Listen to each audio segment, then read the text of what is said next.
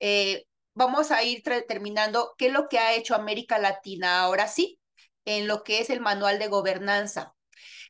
Tenemos la gobernanza, ¿sí? Ya todo, todas las ACJ tienen gobernanza, pero ¿quién vigila y quién hace que esa gobernanza se lleve a cabo? Como lo comentaba Mauricio Van efectivamente hay, hubo un debilitamiento en algunas instituciones en la parte económica principalmente porque hay muchos intereses creados. Entonces, ¿qué se creó? Una gobernanza a nivel América Latina. ¿Y qué es lo que hizo esa, esa, ese grupo de, de voluntarios que crearon esta parte de eh, gobernanza a nivel este, América Latina?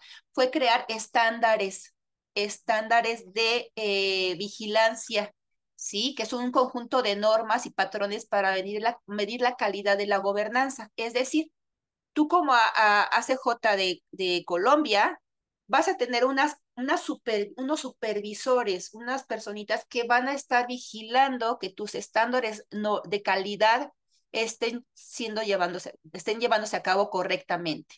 ¿Qué otra cosa tenemos? Un código de conducta. Es el marco de principios y normas éticas para evaluar las conductas de todos los integrantes y la membresía.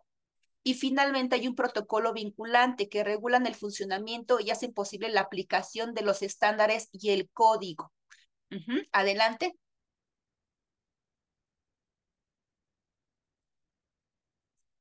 ¿Con qué finalidad se determinan estándares de gobernanza? con la finalidad de que eh, todos eh, actúen como custodios de la misión y los valores, la cultura organizacional expresada en la base de París y el desafío 21. ¿Quién conoce la base de París, chicos? Eh, voluntarios, ¿la ubican? ¿La conocen? Base de París. ¿Nadie? ¿Sí? ¿Digo yo? La base de París. Desafío 21. Sí la deben de conocer, sí, sí, digan que sí. Bueno, son nuestros principios, nuestros principios, la base de París. En la base de París fue cuando se declaró finalmente la misión de la Guaya a nivel internacional. Yo tengo aquí mi desafío 21 a la mano, esa sí la tengo como Biblia, este, porque finalmente eh, son todos los, la parte filosófica que hacen el para qué está la Guaya la institución, la ACJ. Cuando hablo de guay, disculpen si, si, si, si, soy clara cuando digo guay, porque en México es Inca, Y, eh, guay. Eh, aquí es ACJ, este, efectivamente, eh, tienen que conocer la, la base de París y, la, este, y el desafío 21, ¿no? Bueno, ya este, saliendo de ese tema, este, vemos que la finalidad de que haya este tipo de estándares es para incrementar la legitimidad, desarrollar programas de impacto, así como la capacidad de producir y movilizar recursos. Es importante la capacidad de liderazgo, los procesos participativos, donde el liderazgo es portavoz de acuerdos que incluyen la diversidad de las personas que forman parte de la CJ y de la INCA. Entonces, para ir eh, viendo por qué se ha manejado eh, una gobernanza regional este, para fortalecimiento institucional, proteger el nombre de la marca Guay, funcionamiento sistemático y coordinado y prevenir situaciones de conflicto. Los jóvenes Guaygor, Igor, que estamos nosotros trabajando actualmente, son quienes hacen esa tarea. Efectivamente, son jóvenes, eh, Colombia, si hay algunos, eh, tengo algunos jóvenes, jóvenes de la Guay de Colombia, ellos son quienes van a ir a las WISE a supervisar. ¿Qué área supervisan? Supervisan el área institucional, que tengan buenos reglamentos, que esté bien eh, la misión, que esté bien la visión, que, que esté a la vista de todos.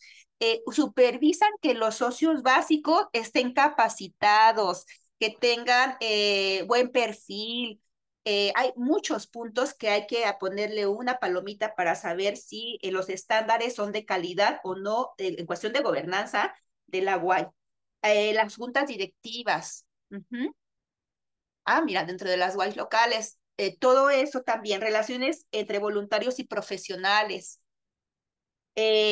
supervisan el liderazgo profesional, es decir, me tocó ir a hacer un checklist. Hay un checklist en donde si el, el liderazgo, el liderato profesional eh, tiene capacitación, si está eh, con las normas que les están solicitando, eh, el recurso económico que se le paga es correcto, etcétera. Monitoreo de la junta directiva y también lo que les comentaba el secretario general. Es decir, somos supervisados afortunadamente para que se lleve a cabo esos estándares normales de calidad o estándares de excelencia.